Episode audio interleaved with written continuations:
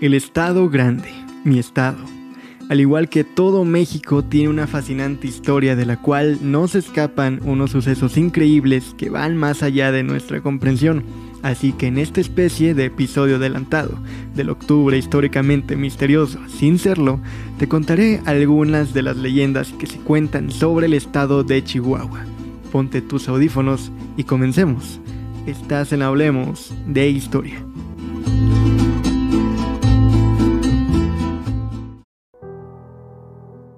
La ciudad de Chihuahua se encuentra dominada por tres importantes cerros, el Cerro Grande Arehuacahui, el Coronel Huahuachic y el Santa Rosa.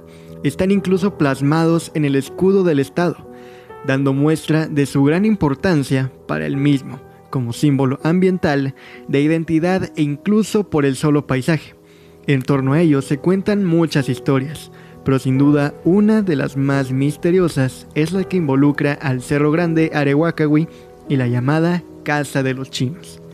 Se dice que al subir a lo más alto del Arehuacahui, al mirar hacia el suroeste durante el ocaso, aparecerán repentinamente en el horizonte unas banderas rojas, y si uno espera a que la puesta del sol coincida con ellas, se podrá apreciar un fantasmal e imponente templo chino en medio del escarpado terreno.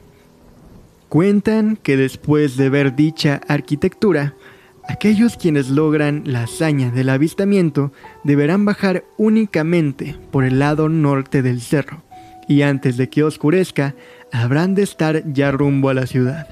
De no hacerse correctamente lo descrito por la voz popular, dicha persona será atraída y sometida a la voluntad del templo. Sin embargo, esta es solo una versión romantizada de un violento crimen que tendría sus raíces en la época revolucionaria en una casa ubicada al pie del Cerro Grande, donde según se dice, una familia de agricultores chinos, hombres, mujeres y niños por igual, fueron brutalmente masacrados por vándalos que tras cometer el atroz acto colgaron los cuerpos inertes de las víctimas, cual mortuorios frutos de los árboles de la propiedad.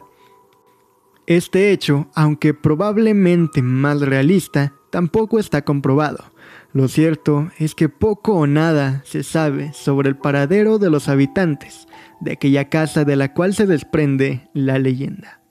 Antes llena de vida y belleza, hoy la propiedad se encuentra envuelta por oscuras presencias que rondan sus nueve habitaciones y velan eternamente en los alrededores en forma de sombras y murmullos. Incluso las cristalinas aguas del manantial que antes emanaban hasta las piletas de la residencia y donde peces y tortugas nadaban bordeados por caracoles y árboles, hoy brotan fétidas como oscura sangre, envenenada por la podredumbre y contaminación. No está de más agregar que en el Cerro Grande Areguacahui se han encontrado diversas especies de flora y de fauna. Fue propuesto en 2015 por Enrique Servín para ser declarado como parque natural bajo el nombre Raramuri Areguacahui, también ha sido reconocido por grupos descendientes Ndene Apache de Chihuahua, bajo el nombre de Gran Cerro Ntzil-Chu. Existe una cueva registrada incluso por el INA con una pintura rupestre en una de las faldas del cerro. También cuenta con un llamado ojo de agua, fuente de vital líquido para los animales del cerro. Aparece en distintos videos, murales, canciones, entre otras expresiones artísticas, como un símbolo indiscutible de la identidad chihuahuense. Está reconocido como paisaje protegido por su gran valor biocultural. Lamentablemente, a pesar de todo esto, su integridad se está viendo mermada desde hace varios años por las construcciones ilegales en sus faldas, dañando tanto su importancia ambiental como su valor paisajístico. Esa es la verdadera historia de terror. Pero de ahí nos vamos a la zona serrana del estado. Gabriel Teporaca, también conocido como el Hachero, fue un indio que encabezó la segunda rebelión de los tarahumaras. Después de destruir la villa de Aguilar y muchas otras misiones religiosas, fue aprendido y posteriormente ejecutado el día 4 de marzo de 1653 en Tomochi, Chihuahua. Antes de que fuese ahorcado, el padre don Juan Tello, capellán del ejército colonizador español, A través de un par de intérpretes, lo invitó para que antes de morir se confesara y pidiera perdón por sus pecados, a lo que el indio Teporaca respondió que no se quería confesar ni conocer a Dios, porque hacía muchos días estaba con el diablo, que procedieran a ahorcarlo, que al cabo él también había ahorcado a frailes y a españoles. La sentencia de muerte finalmente se cumplió y Gabriel Teporaca fue colgado de un árbol y dejado su cuerpo en esa situación para que sirviera de escarmiento a otros taromaras rebeldes. El cadáver fue poco a poco devorado por los pájaros y los gusanos. En vista de lo anterior, en aquella época se comentó que su alma no fue recibida en el cielo, porque había privado de la vida a varios religiosos, así como a muchas personas inocentes entre las que se encontraban niños y mujeres. Por lo tanto, su alma quedó vagando en pena de manera indefinida por la región de Tomochi, en donde comenzó a manifestarse en el sonido o cantar que emiten los cuervos, mezclado con el eco que se produce en los precipicios cercanos al pueblo, pudiéndose percibir palabras de lamento y arrepentimiento por haber realizado un pacto con el diablo. Se cuenta que adicionalmente se aparecía a las personas que por las noches transitaban los caminos del sector, quienes podían distinguir una imagen colgada, balanceándose de un árbol, y les pedía que lo bajaran del mismo, para terminar su suplicio y que su alma encontrara la paz. Esta leyenda, actualmente casi olvidada en el territorio chihuahuense, aún permanece en la memoria de los habitantes de algunas rancherías cercanas a Tomochi rumbo a Kokomorachi, y les fue transmitida por sus antepasados, mismos que tenían que hacer constantes viajes al pueblo de Tomochi, para abastecerse de comestibles y con gran frecuencia regresar por la noche a sus rancherías advirtiendo el eco de las voces y la figura de Teporaca colgado de un árbol. Hay muchas personas que aseguran que a la fecha continúa presentándose los referidos fenómenos paranormales, sobre todo en las noches oscuras, en donde reina un silencio atemorizante y se percibe el sonido del viento. El cementerio Senecú, también conocido como Panteón de los Niños, está ubicado en el Boulevard Juan Pablo II y Francisco Villarreal Torres, a espaldas de la zona exclusiva de Campos Elíseos en la fronteriza Ciudad Juárez. Cuenta con aproximadamente 250 tumbas. Es uno de los panteones más antiguos de la ciudad, pues era empleado por los ejidatarios del Valle de Juárez y así no llevar a sus difuntos a los cementerios del municipio. Muchos creen que era para niños, pero no es así. Efectivamente, hay tumbas que albergan desde recién nacidos y adolescentes hasta adultos. Anteriormente, a que hubiera construcciones alrededor, se dice que en ocasiones los automovilistas se detenían ahí, escuchaban niños jugando y el siguiente día temprano se observaba en los vidrios de los automóviles huellas de manos pequeñas con lodo. Las personas que transitan en carro por la zona o se adentran en el panteón ven en el camino sombras pequeñas que se atraviesan de repente, y cuando los conductores se bajan a buscarlos, no existe rastro alguno de humanos, pero sí de seres del más allá pues escuchan siniestras carcajadas de niños, como si de una travesura se tratara. Y por si no fuera suficiente susto, las infortunadas personas entran en pánico al ver que en su auto se han plasmado con tierra huellas de manos pequeñas pertenecientes a las almas de los niños que aún no encuentran descanso.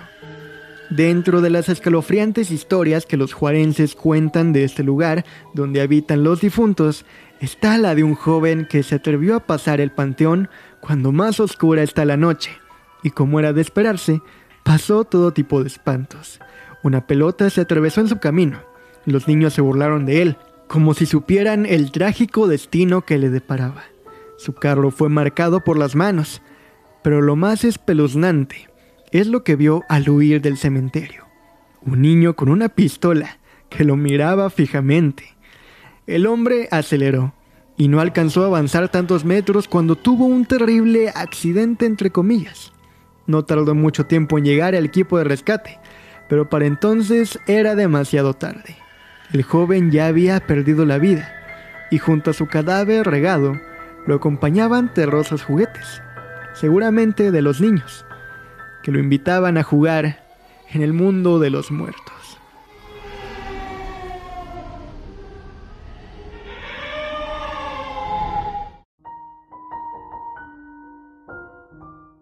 Muchas personas que caminan de noche por el centro de la ciudad de Chihuahua aseguran que por las inmediaciones de la Plaza Merino se escuchan los lamentos y gritos desesperados de una mujer.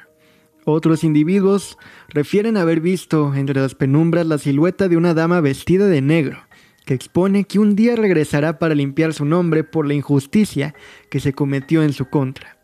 Cabe señalar que la Plaza Merino, anteriormente en la época de la colonia, fue conocida como Plazuela de los Uranga, en atención a que frente a la misma se encontraba la casa habitación de José Antonio de Uranga, mismo que heredó el inmueble de su suegro Juan Antonio Trasviña y Retes, expedicionario español en la Nueva Vizcaya. Cuenta la leyenda que a mediados del siglo XVIII, el ayuntamiento de San Felipe el Real instaló una horca pública en la plazuela de los Uranga, en virtud de que la criminalidad aumentó considerablemente y se hizo necesario combatirla con dureza. El primer verdugo oficial fue un indio llamado Benito Isidro, y en la horca murieron ejecutados muchos homicidas, bandoleros y criminales peligrosos, los que previamente eran llevados por las principales calles de la localidad en una especie de paseo de la humillación, procedidos por los pregoneros que anunciaban el acontecimiento. El recorrido se realizaba por las calles montando a los delincuentes en un burro, a fin de que la multitud se congregara en la plazuela de los Uranga y presenciara el macabro espectáculo, para de este modo infundir temor entre la población y poner freno a la comisión de los delitos. Las escenas eran muy dramáticas y los cadáveres quedaban expuestos por varias horas o incluso días para saciar la curiosidad popular. Se cuenta la leyenda que en una ocasión fue condenada a morir en la horca una bella joven de 20 años de origen humilde, acusada de haber robado e intentado matar a la hija de una de las familias más acaudaladas y poderosas. También se le acusó de prácticas diabólicas, por lo que fue condenada a morir en la horca. Narra la leyenda que la ejecución fue muy dramática, ya que la joven lloraba con desesperación por la pena que le causaba dejar huérfano a su bebé de escasos dos meses de edad, porque argumentaba ser inocente, víctima de una cruel injusticia. Pero de cualquier forma, la sentencia fue cumplida por el verdugo. Como se estilaba su cuerpo, permaneció colgado por muchas horas, durante las cuales fue mecido por el viento. El brutal acontecimiento fue comentado por mucho tiempo en la ciudad y alrededores y causó profunda indignación social, ya que algunos mencionaban que la joven ahorcada no era culpable, y que su único delito es que el prometido de la víctima del robo y la agresión se había enamorado de ella y había cancelado su compromiso matrimonial, ocasionándole una enorme vergüenza. Ante ello, la familia citó a la pobre muchacha en su suntuosa residencia ubicada en la Alameda Vieja, que se encontraba camino al santuario de Guadalupe, supuestamente con finalidad de atemperar las cosas, pero en realidad fue con el propósito de inventar el intento de homicidio y el robo de las joyas, resultando creíble su imputación, porque la joven humilde en efecto había estado en la casa habitación de la muchacha y varios testigos la habían visto salir. Los padres de la rica mujer utilizaron sus influencias y formularon la acusación en contra de la pobre muchacha, que se encontraba embarazada, y durante el proceso que se siguió en su contra dio a luz, siendo condenada a la pena máxima, ya que no tuvo dinero para contratar un defensor, por lo que se accedió a la petición de la parte ofendida. Se comenta que la dama vestida de negro que se aparece por las inmediaciones de la Plaza Merino es precisamente la hermosa mujer que siglos atrás fue ahorcada en ese lugar y que intenta regresar para limpiar su nombre y el de su familia. De la época virreinal nos trasladamos a la contemporánea y al municipio de Mioki en la región centro-sur del estado, específicamente a 1987, cuando surgiría una de las leyendas más sui generis de Chihuahua. El 11 de octubre de 1987, Unos niños que jugaban en el patio de una casa en la calle Francisco y Madero del barrio nuevo de esta ciudad dijeron que habían visto algo extraordinario, que habían tenido un encuentro con algo que ellos aseguraron eran seres extraterrestres. Este caso, al contrario de cientos, tal vez miles de otras historias que cuentan los niños, trascendió más allá del círculo de amigos y de las familias, y se convirtió en un suceso conocido por toda la población y aún por gran parte del estado. El caso de los llamados monitos de Mioki se elevó a la altura de una psicosis colectiva para los mioquenses, quienes a la vuelta de más de 20 años aún recuerdan este episodio de su historia. Fueron cuatro los principales involucrados, según recuerda el profesor Armando Navarrete González, cronista de Mioki. Sergio Alonso Lira Robles, de 14 años de edad, su hermano René, de 12, y los niños Mario Cosme y José Damián Alvíderes Payán. Ellos dijeron que habían visto descender sobre el patio una luz azul rojiza, que les indujo un estado de adormecimiento. Otro día, en que jugaban en la casa de los Alvíderes Payán, unos hombrecitos salieron de cuatro hoyos.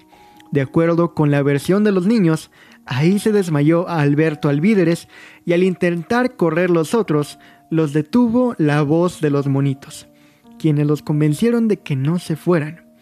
No nos tengan miedo, les habrían dicho, nada les va a pasar.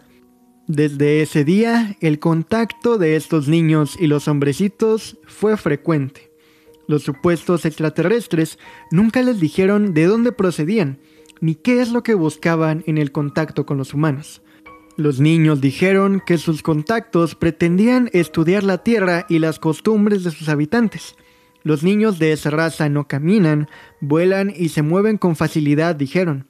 Tienen además la capacidad de aparecer y desaparecer a voluntad y de opacarse con la luz de las lámparas, claro, solamente ante la presencia de seres humanos adultos.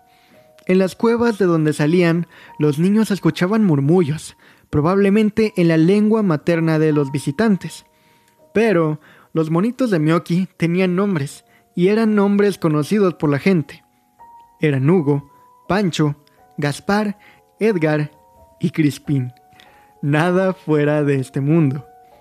Cuando se conoció el suceso, la gente de Mioki y la región se congregó en la vivienda y muchos pasaban incluso al patio con toda clase de preguntas. La tranquilidad de cristal de este pueblo somnoliento y donde casi nunca pasa nada, en serio, casi nunca pasa nada que atraiga mucho la atención de los fuereños, se rompió durante semanas y llegaron fotógrafos y reporteros que hicieron de las reseñas de los monitos un estilo de vida, al menos mientras duró el encanto. Un periódico incluso elevó y sostuvo una alta circulación como nunca en su existencia y postergó su inevitable desaparición, que sobrevino después de los monitos. Pero volvamos otra vez en el tiempo a los años de la rebelión de Teporaca. Durante esta misma se destruyó en su totalidad, como ya dijimos, la villa de Aguilar, que se ubicaba cerca de lo que hoy es la ciudad de Guerrero, Chihuahua y se atacaron gran cantidad de misiones religiosas y pueblos de los colonizadores, causando la muerte de muchas personas, entre los que se encontraban mujeres, niños y religiosos. Lo anterior trajo como consecuencia que los conquistadores españoles contraatacaran y a su vez causaran la destrucción total de muchos pueblos indígenas y rancherías. Por tal motivo, como ya te conté, Persiguieron al caudillo Teporaca hasta encontrarlo y lo ejecutaron, al colgarlo de un árbol en las afueras de lo que hoy es el poblado de Tomochi, como ya te dije una vez más. Los tarahumaras que lograron sobrevivir huyeron y se adentraron a las barrancas de la sierra para no ser aprendidos ni asesinados. En lo que hoy es el municipio de Bocoina, había una comunidad de tarahumaras asentados en un lugar conocido como Situiriache. El jefe de dicho poblado se enteró que una numerosa partida militar de españoles se dirigía a ese lugar a tomar represalias. Ante ello, y prevenido de la destrucción y muertes que se causarían, ordenó que los integrantes de su tribu se fueran al fondo de las barrancas, llevándose a las mujeres y a los niños. Él como líder del grupo decidió quedarse vigilando y observar lo que sucedía. En efecto, los españoles llegaron y destruyeron todo el pueblo, sus centros ceremoniales, y no encontraron a nadie por más que buscaron. El jefe indio se encontraba en lo alto de una montaña y pudo ver todo lo sucedido. Pidió a su dios Candameña que no lo encontraran, por lo que fue convertido en piedra para que de manera permanente realizara funciones de vigilancia para proteger a su grupo. Por esa razón, no pudo ser localizado por los invasores. Desde ese tiempo, su cabeza petrificada aún se localiza en el lugar. Cuenta la leyenda que continúa observando todo lo que sucede, y cuando transcurran los años y crea conveniente, dejará de ser piedra y avisará a los miembros de su tribu que se encuentran esparcidos en la barranca por varios siglos para que de nueva cuenta se asienten en Situriachi, formen un pueblo fuerte y trabajador y recuperen el esplendor de su raza.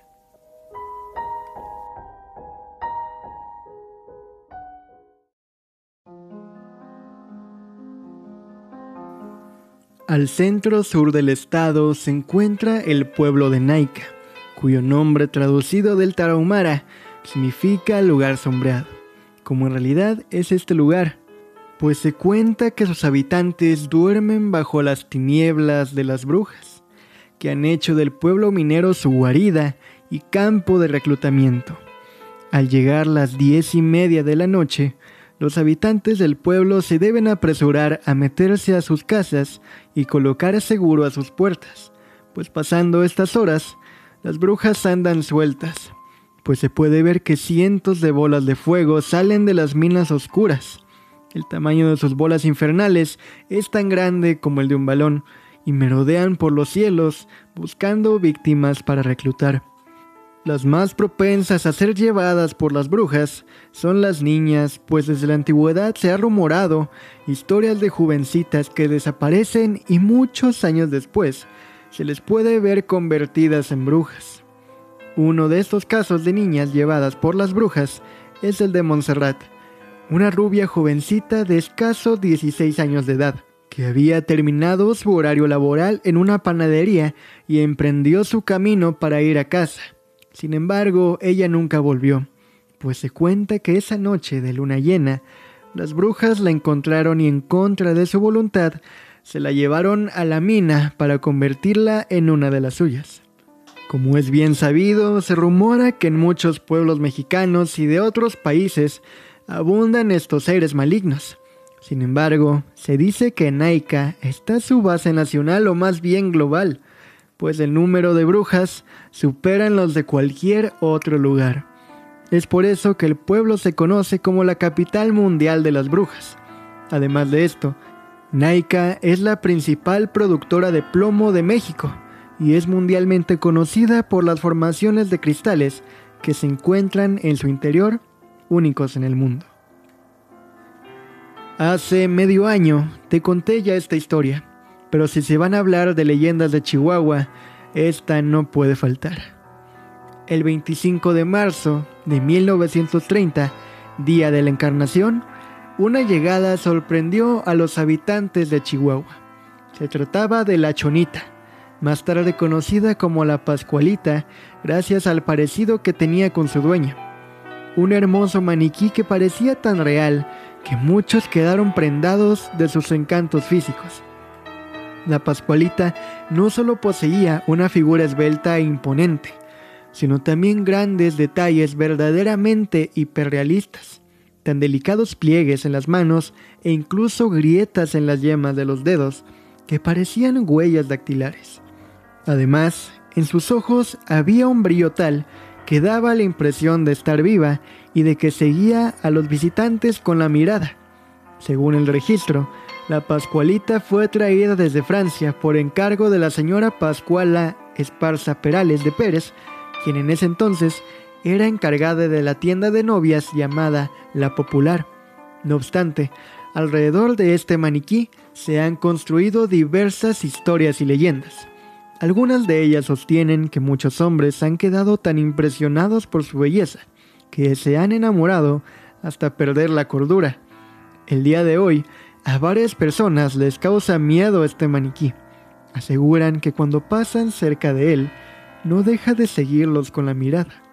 Quienes transitan a diario a veces prefieren cruzar la calle a arriesgarse a ser observados. Muchos más aseguran que en alguna ocasión se le ha visto llorando. También muchas otras personas aseguran que la han visto moverse. Hay quienes dicen que movió las manos, mientras que otros dicen que incluso también cambió de expresión cuando estuvieron cerca de ella. Incluso la leyenda se alimenta por los supuestos dichos de empleadas de la popular de que el maniquí todas las noches se cambia de vestido y amanece en diferentes posiciones a las de la noche anterior. Sin embargo, dentro de lo que se cuenta hay una leyenda que es particularmente triste. En esta se dice que aquel maniquí de porte imponente era la mismísima hija de la señora Esparza. Según se cuenta, la Pascualita tenía un futuro más que prometedor. Era hermosa, inteligente y de buen corazón. No obstante, la muerte la sorprendió el día que iba a casarse. La Pascualita sufrió la picadura de un alacrán que le arrebató la vida y sus sueños.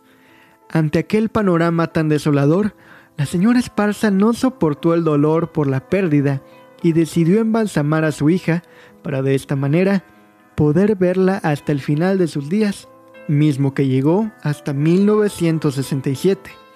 Dicha historia se propagó entre los lugareños, quienes comenzaron a acosar a la entonces dueña para saber si era cierto. Por ello, Pascual Esparza tuvo que desmentir el rumor y asegurar que únicamente se trataba de un maniquí muy bien elaborado. Desafortunadamente, nadie le creyó. Con el paso del tiempo, la popular tuvo nuevos dueños y gracias a la Pascualita se convirtió en un sitio de gran tradición. Además, se dice que aquel maniquí trae buena suerte a todas las mujeres que estén por casarse. Si desean esto, lo que deben hacer es comprar el vestido que trae puesto el maniquí y así tendrán un matrimonio duradero y lleno de dicha. Sin embargo, hace un par de años, la Pascualita salió por primera vez de la popular a una exhibición de cerveza Victoria sobre leyendas mexicanas y para sorpresa de todos los chihuahuenses, al regreso de su viaje, Pascualita estaba totalmente cambiada. No era para nada la original. Ahora, el verdadero misterio e historia de terror es qué pasó con la Pascualita original. Pero para finalizar, me gustaría contarles el mito de creación según los rarámuris. De acuerdo con él, Honorúame, dios del sol, quiso poner a prueba el mundo que había creado.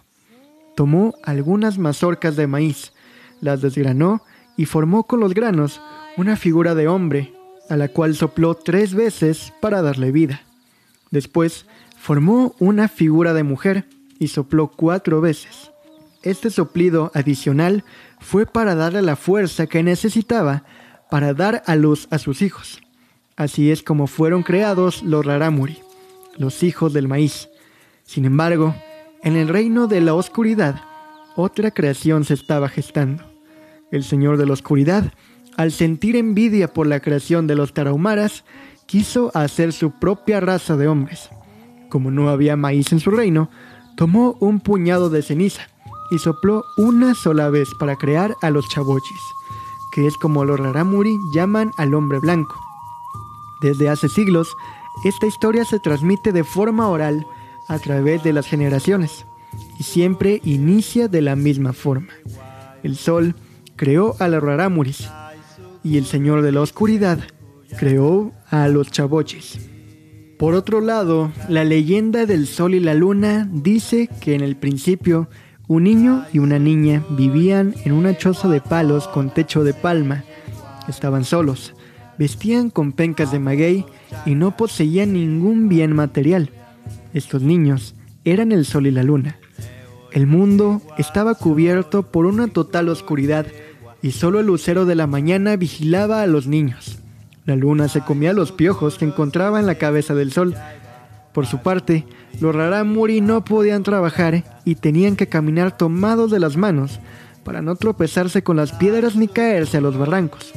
cansados de vivir en la oscuridad, curaron al sol y a la luna, tocándose el pecho con crucecitas de madera.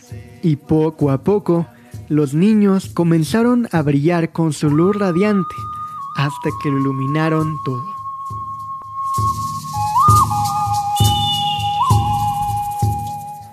Creo que este es un buen preámbulo al último capítulo de esta segunda temporada de Hablemos de Historia, el cual se subirá la próxima semana con un par de invitados que ustedes ya conocen y que les darán el punto al capítulo que sé que también les va a encantar.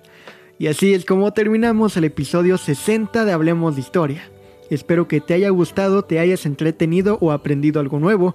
Me gustaría que no terminaras de oír este capítulo sin que le dieras seguir en Spotify o suscribirte en Google y Apple Podcast o en YouTube y ahora también en Amazon Music. Es totalmente gratis y así te mantienes hablando de historia con tus compas y familiares. De la misma manera, me gustaría agradecerte por formar parte de este proyecto que día a día crece un poquito más gracias a algo tan simple como que escuches este u otro capítulo. Así que muchas, pero muchas gracias. Sensual e histórico escucha. Y ahora sí, es momento de despedirnos amigos. Ya saben que yo soy Alex Martínez. Síguenos en Instagram como arroba Hablemos Podcast, podcast con doble T, y Facebook como Hablemos de Historia. No olvides lavarte las manos, hacer tu tarea hablar de historia, cuidar el planeta y recordar que solamente falta una semana para el final de temporada. Quédate muy atento y que la fuerza te acompañe siempre.